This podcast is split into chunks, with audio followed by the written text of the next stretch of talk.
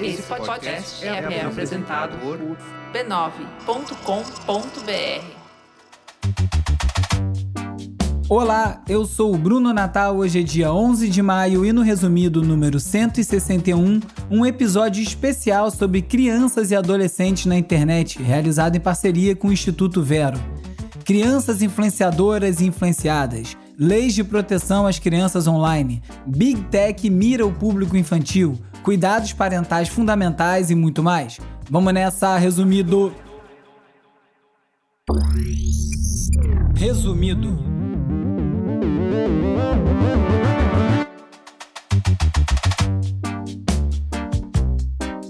Olá, resumista! Esse é o Resumido, um podcast sobre cultura digital e o impacto da tecnologia em todos os aspectos das nossas vidas. O Resumido é parte da Rede B9, tem o apoio do Instituto Vero e segue em primeiro lugar na Apple Podcast. Na semana passada eu operei meu ombro, tá tudo bem? Era uma cirurgia que eu tinha que fazer isso deu uma certa embolada nas coisas por aqui, continuo não faltando episódio, mas por conta disso surgiu a ideia que já vinha aí maturando há um tempo de fazer um episódio especial com alguns links que eu já vinha separando sobre crianças no ambiente online. E eu propus isso pro Vitor, Vitor Vicente do Instituto Vero, ele topou e hoje a gente vai ter esse episódio especial. Conhecendo o público desse podcast aqui, eu consigo praticamente garantir que vocês não devem encontrar muitas crianças pelas redes sociais, né? Para muita gente de 20 muitos e 30 e poucos anos, é como se a internet fosse uma tecnologia criada para adultos. E até foi, né? Nasceu para incentivar a circulação de pesquisas acadêmicas e formações técnicas. Só que hoje, quem realmente movimenta as redes e gera engajamento, muitas vezes é esse público infantil e adolescente. Aliás, criança e adolescentes representam um terço dos usuários da internet ao redor do mundo, segundo dados divulgados pelo ITS Rio. Então, fica a pergunta: a internet é um espaço seguro para a garotada? É uma maluquice pensar que esse público está crescendo totalmente imerso num mundo de vídeos curtos, algoritmos de filtragem de conteúdo, conectividade 24 horas por dia. O que tem de criança que quer virar influenciador digital não é brincadeira.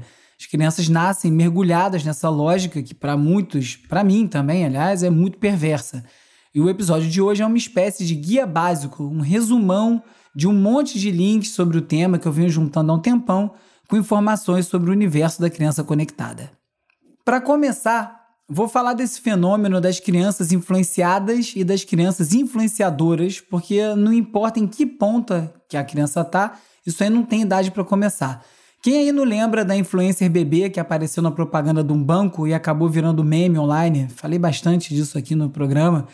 Eu acho inacreditável que não tem nenhum tipo de regulação sobre isso, porque no fim das contas, o pai e a mãe determinam toda a dinâmica de comercialização dos filhos. Eles têm a propriedade sobre o direito de imagem dos filhos. Esse direito é ilimitado? Os pais podem mesmo fazer o que eles quiserem sem qualquer tipo de limite, até jurídico, legal? O mercado de youtuber mirim é enorme. Sério, é assustador. Em 2020, o youtuber mais bem pago era o Ryan Kaji, uma criança dos Estados Unidos que tem 9 anos e que já ganhou quase 30 milhões de dólares com seus mais de 40 milhões de inscritos no canal. O canal também tem vídeos sobre experimentos científicos, análises de novos brinquedos. E na lista de crianças milionárias, além do Ryan, tá lá em sétimo lugar a Nastia, Anastasia Radzakaya que é uma youtuber russa de 6 anos que ganhou 18 milhões de dólares e conta com 190 milhões de inscritos no canal. Nos vídeos dela, ela fala sobre brinquedos, sobre jogos, e já que ela tem uma estrutura comercial por trás dessa operação, decidiram que ela não ia falar muito nos vídeos para ela poder atingir um público global, sem a fronteira do idioma, sem a fronteira do russo. Na economia de plataforma, criança também está trabalhando, né? E acho que esse fenômeno da influência infantil precisa ser visto com uma lente de aumento crítica. Um artigo da Mashable, por exemplo, mostra como essas celebridades mirins começaram a ganhar esse poder sem precedentes, sem nenhum tipo de freio, contrapeso, a partir de 2012, com a ascensão das redes sociais, óbvio. Agora você imagina, essas crianças sabem distinguir técnicas persuasivas de marketing tem capacidade cognitiva para evitar comparação com as influências mirins, padrão que elas assistem? Muito adulto não tem, você imagina criança. Então vamos pegar como exemplo o vídeo de unboxing, aquele que a criança se grava abrindo caixa de produtos. Não só a criança, né? Muito adulto faz isso. Mas os vídeos do Ryan, a criança youtuber que eu comentei. As crianças que assistem aquilo não entendem essa intenção persuasiva de fazer ela querer comprar aquele brinquedo. Em 2020, os produtos que apareceram no canal do Ryan já geraram mais de 250 milhões de dólares em vendas. Ele também lançou uma linha de tênis com a empresa Skechers, dos Estados Unidos. Esses conteúdos não são feitos só para influencer criança comprar brinquedo. Uma matéria do New York Times mostra que as crianças estão cada vez mais obesas por conta dos anúncios de comidas que são zero saudáveis. Os fast foods estão começando a patrocinar os youtubers mirins, tipo Ryan, para fazer propaganda dos seus produtos. Segundo a Mary Bragg, da New York University School of Global Public Health, esse é um jeito furtivo, poderoso de colocar essas comidas não saudáveis na frente das crianças. E o pai e a mãe que lutem. Aqui no Brasil, o Código de Defesa do Consumidor define que a publicidade que tem como foco o público infantil se aproveita da deficiência de julgamento e da experiência desse público e que por isso é uma propaganda abusiva e ilegal. Isso não quer dizer que não tem publicidade infantil por aí. Há pouco tempo, a fabricante de brinquedos Mattel foi denunciada pelo Ministério Público de São Paulo por insistir na prática de anunciar seus produtos para crianças através dos influenciadores mirins. A Mattel já tinha sido proibida por uma decisão judicial de realizar esse tipo de abuso, mas parece que não foi suficiente. Na época, a Mattel havia contratado uma influenciadora mirim para uma campanha que incentivava meninas entre 4 e 16 anos a gravar e publicar vídeos cumprindo desafios. O Criança e Consumo, que é uma iniciativa do Instituto Alana, fez a denúncia que levou à proibição na época, mas a Mattel basicamente ignorou a restrição e continuou atuando da mesma forma. Muita gente diz que a internet e essa prática de publicidade a partir dos criadores de conteúdo tornaram muito mais cinzenta as distinções entre publicidade infantil e outros tipos de campanha. Antigamente, com a televisão, era muito mais óbvio você fazer essa distinção. Mas aí eu volto a bater na tecla. Para mim, a internet não embaralhou nada. A gente precisa mesmo é executar as muitas e muitas punições que são necessárias para essa nova realidade. Mesmo hoje, 20 anos depois da difusão da rede, parece que a gente vive no Velho Oeste, sem lei, sem regra, cada um faz o que quer.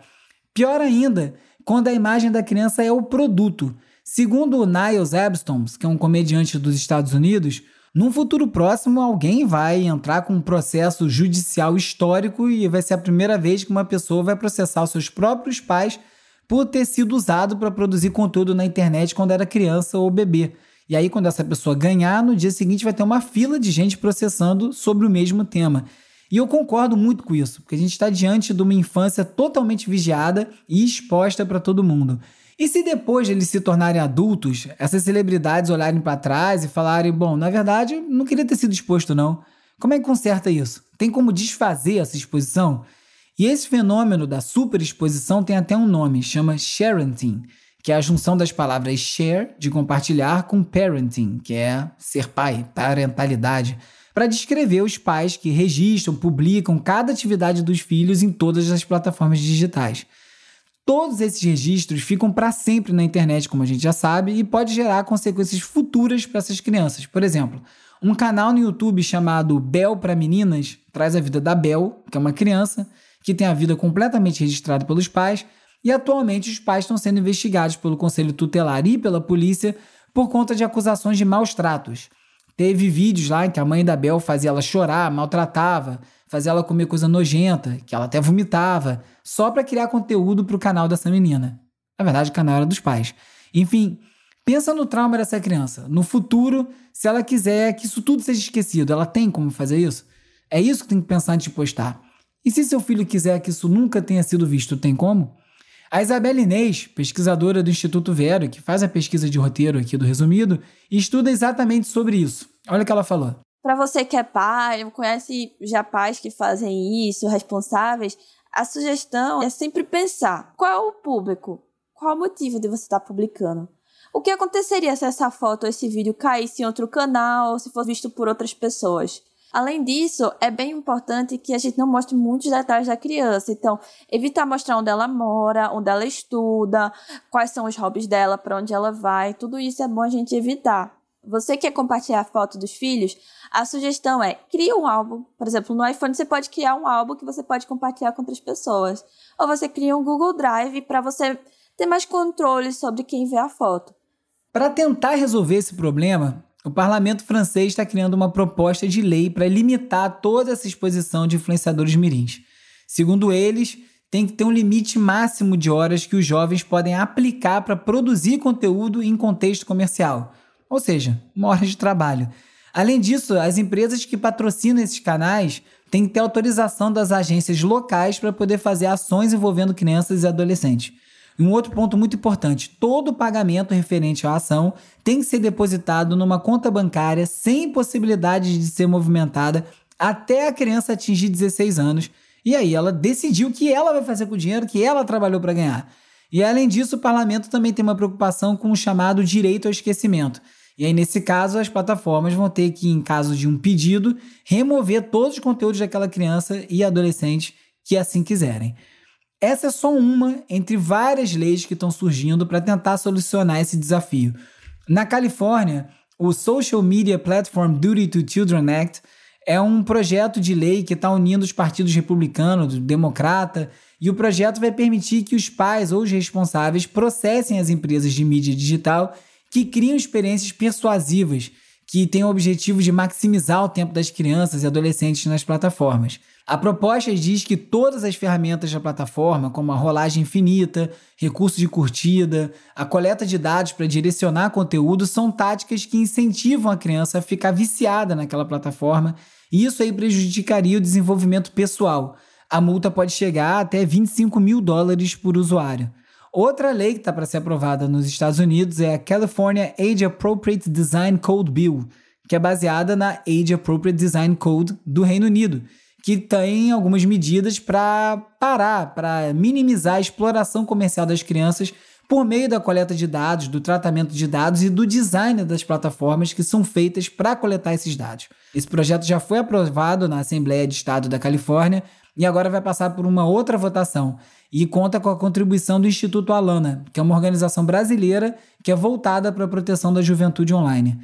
No Reino Unido, em 2021, diz o The Guardian, novas regulamentações às plataformas foram introduzidas com a Lei de Proteção de Dados para proteger as crianças, criando um código de design apropriado para a idade. Isso aí fez com que as plataformas como TikTok, Instagram, YouTube fizessem várias mudanças que não ficaram restritas só ao Reino Unido, mas para o mundo todo. Porque para implementar essa mudança no Reino Unido, o cara tem que fazer em toda a plataforma e acaba atingindo o resto do mundo. Para os reguladores britânicos, essa regulação teve efeito muito significativo para a internet global, justamente por conta disso. Na China, o governo processou a empresa Tencent, que, segundo os agentes governamentais, não estava cumprindo as leis de proteção às crianças no seu Youth Mode da plataforma WeChat, que é o modo direcionado para o uso por crianças.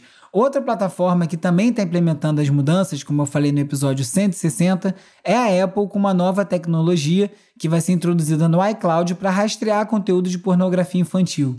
O Google também está restringindo anúncios com base na idade, sexo ou interesse dos usuários menores de 18 anos, ou seja, as plataformas todas tentando se adaptar a esse novo momento da internet, onde tem muito mais pressão social por garantias mínimas de segurança e direitos para os usuários e principalmente aqui no tema do, do programa dessa semana, que são as crianças. Em outros países também tem exemplos muito bons. Em Portugal, tem um sistema de autorregulamentação administrado pelo Instituto Civil da Autodisciplina da Comunicação Comercial e tem um diploma legal, o Código de Publicidade, que impede o emprego, o uso de crianças como protagonistas de comerciais de produtos que não têm relação direta com elas. Por exemplo, vai fazer um anúncio de carro, não pode ter uma criança, porque ela não é o motivo fim daquela propaganda. A criança não vai comprar um carro. Na Colômbia, uma lei que é lá de 2009 é bem taxativa nesse sentido de proteger os interesses das crianças na maneira com que a comunicação mercadológica atinge essas crianças. O artigo delimita que o Ministério de Proteção Social é responsável por garantir a regulação, a vigilância e o controle da propaganda de alimentos e bebidas em respeito à saúde da população, em especial às crianças. Na Alemanha, a gente tem o Tratado Interestadual de Proteção ao Menor, que fala que a publicidade não pode causar danos morais ou físicos às crianças e adolescentes, muito menos deve incentivar elas querendo comprar produtos ou serviços. Isso aí podia valer para a publicidade inteira, né? O YouTube Kids, desde que foi lançado, também tem traçado várias medidas para conseguir melhorar a curadoria dos vídeos e proteger as crianças. Uma grande decisão que eles tomaram foi substituir os algoritmos por humanos no papel de selecionar o conteúdo que vai ser exibido para as crianças. Isso é uma forma de ter certeza que nenhum vídeo mal intencionado vai passar pelo algoritmo. E, de acordo com os funcionários do YouTube, eles estão fazendo um bom trabalho para transformar a plataforma infantil num local mais seguro, mas que ainda tem muito a ser feito, principalmente porque ser seguro não significa que é um conteúdo educacional ou de alta qualidade, por exemplo, os vídeos de unboxing. O Instituto de Tecnologia e Sociedade, inclusive, fez um webinar abordando essas questões de segurança online, com várias dicas de como proteger as crianças no ambiente virtual. E um outro ponto fundamental é a comunicação entre os pais e os filhos sobre como que essas mídias sociais funcionam, não tirando a responsabilidade das plataformas, mas também sem tirar a responsabilidade dos pais. O Instituto Alana, como eu já falei aqui, é conhecido por proteger o direito das crianças online, assinou dois documentos muito importantes sobre segurança é, no que diz respeito à exploração comercial na internet. O primeiro documento foi lançado pela ONU, é o Comentário Geral número 25, que fala sobre os direitos da criança em relação ao ambiente digital, reforçando o dever do Estado de tomar medidas adequadas para prevenir, monitorar, investigar e punir qualquer empresa que desrespeite o direito delas, das crianças. Outro documento foi uma carta assinada por mais de 60 organizações, que foi direcionada ao Congresso dos Estados Unidos, para pedir que as Big Tech fortaleçam a privacidade das crianças. Além disso, qualquer pessoa que observar que tem uma publicidade direcionada à criança, que tenha prática abusiva, ilegal, que contribua para esse estímulo ao consumismo infantil, pode fazer uma denúncia através do portal Criança e Consumo, criançaeconsumo.org.br e colaborar com a melhora desse ambiente. Agora, como que um criador de conteúdo pensa nisso? Eu fui ouvir o Felipe Neto, um dos maiores youtubers do mundo, responsável por um dos maiores canais infantis do planeta, para saber como ele, como criador, entende essa dinâmica das crianças online. A grande problemática hoje do ambiente digital e o grande debate que tem sido travado em comunidades internacionais e especialistas do tema é sobre a timeline infinita de vídeos curtos, como foi desenhado o modelo de negócios do TikTok e do Quai e que depois foi chupado né, pelo Instagram na criação do Reels e pelo YouTube na criação dos Shorts. A grande crítica a isso é o comportamento completamente viciante quando você tem uma timeline infinita que funciona como um caça-níquel de cassino, né? Isso é uma pesquisa documentada que traça um comparativo entre a máquina do cassino e o, o aplicativo, né, como o TikTok, que gera os mesmos tipos de recompensas no cérebro. Então você se torna viciado porque você precisa ver o próximo, você precisa acompanhar mais, você precisa ficar mais tempo, você precisa porque o próximo sempre vai ser melhor, o próximo vídeo sempre vai ser fantástico, o próximo vai ser o que vai me pegar. Tudo isso está impactando na sociedade se tornar muito mais ansiosa, muito mais imediatista e sem paciência. Você tem hoje muita gente falando que não consegue mais assistir filme, porque filmes são longos. Então, é um assunto que precisa ser debatido, que precisa trazer os especialistas para conversar. A gente precisa ter aqui perto da gente quem realmente estuda o assunto, quem realmente entende, para poder explicar para a gente os perigos e como lidar com esse, esse, novo fenômeno que é a timeline infinita de, de vídeos curtos. O Guilherme Ravanche, colunista do Splash no UOL, trouxe uma reflexão sobre essa migração da programação infantil para o streaming e como isso gera uma exclusão digital. Ele está falando da programação infantil na televisão.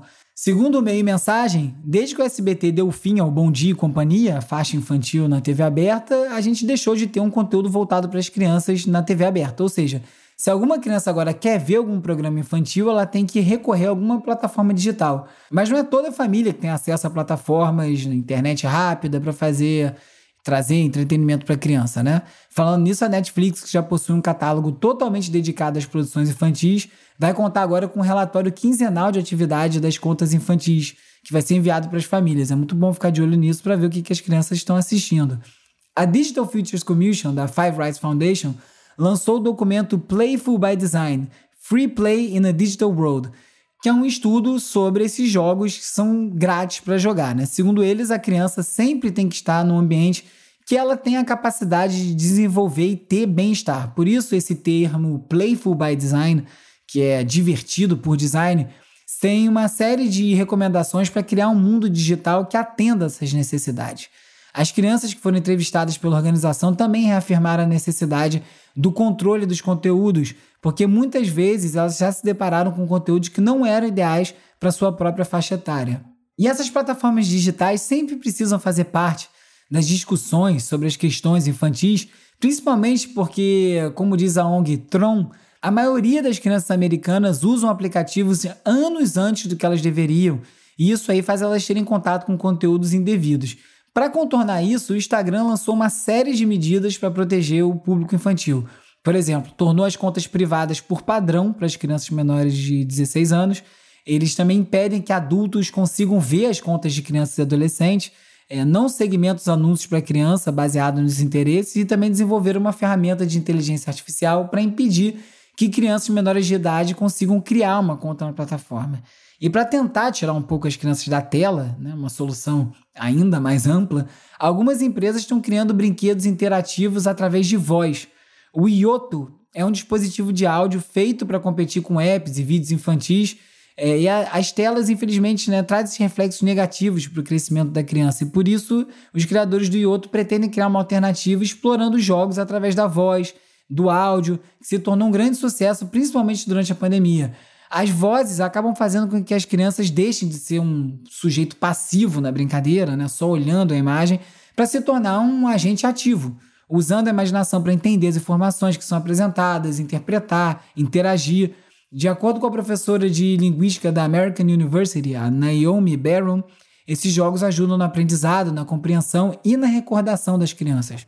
Uma vez eu vi uma palestra no South by Southwest chamada The Art of Screen Time, a arte do tempo de tela, da autora de um livro desse mesmo nome, e eu perguntei para ela, mas qual a diferença de ficar no YouTube ou a criança emburacar 700 gibis da Mônica?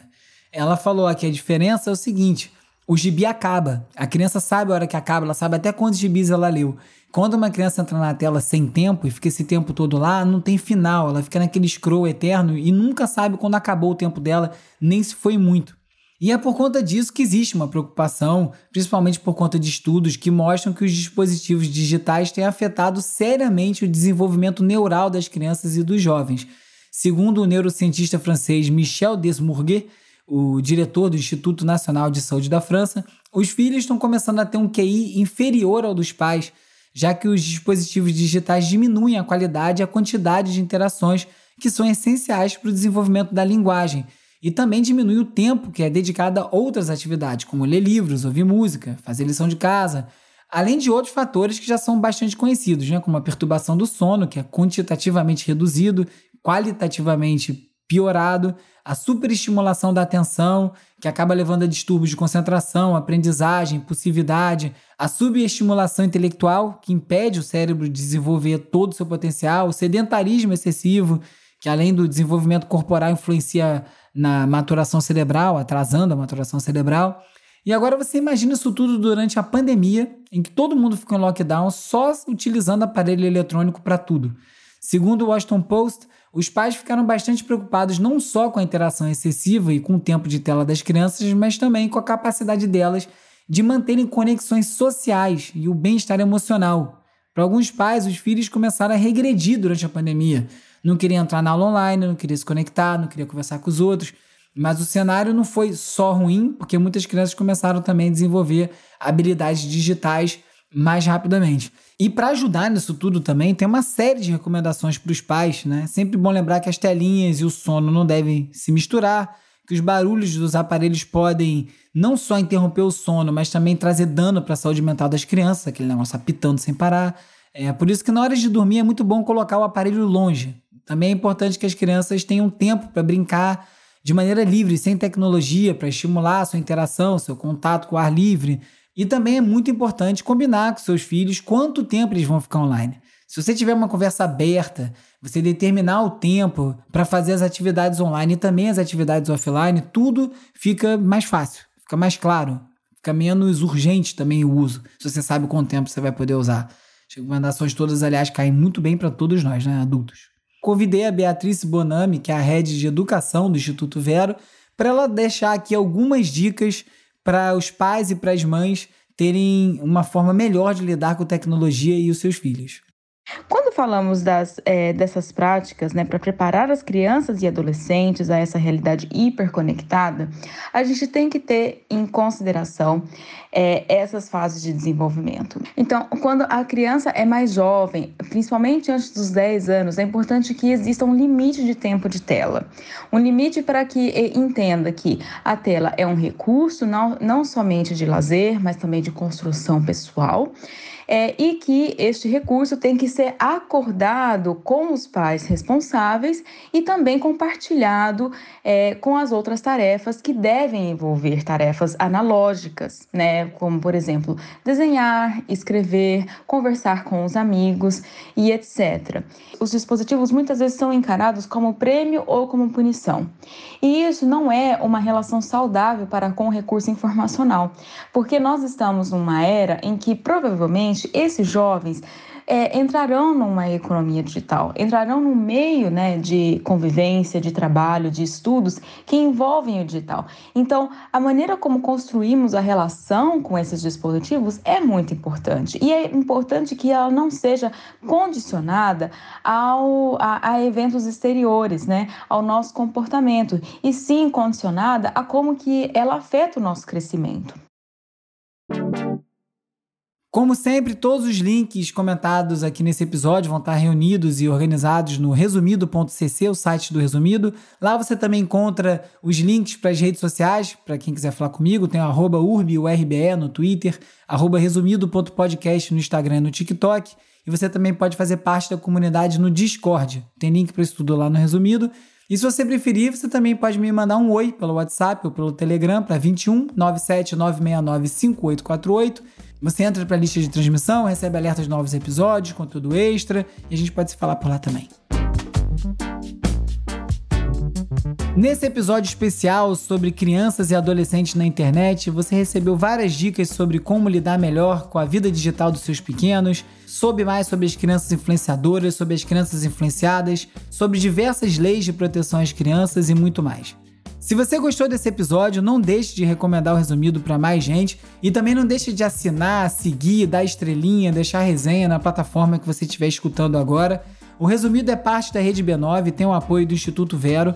O resumido é escrito e produzido por mim, Bruno Natal. A edição e mixagem é feita pelo Hugo Rocha. A pesquisa do roteiro é feita pela Isabela Inês com a colaboração do Carlos Calbuque Albuquerque. As redes sociais são editadas pelo Lucas Vasconcelos e pela Beatriz Costa, com design do Felipe Araújo e animações do Peri Selmanman. A foto da capa é do Jorge Bispo e o tema original foi composto pelo Gustavo Silveira. Eu sou o Bruno Natal, obrigado pela audiência. Semana que vem tem mais Resumido. Esse podcast é apoiado pelo Instituto Vero. Resumido. Resumido.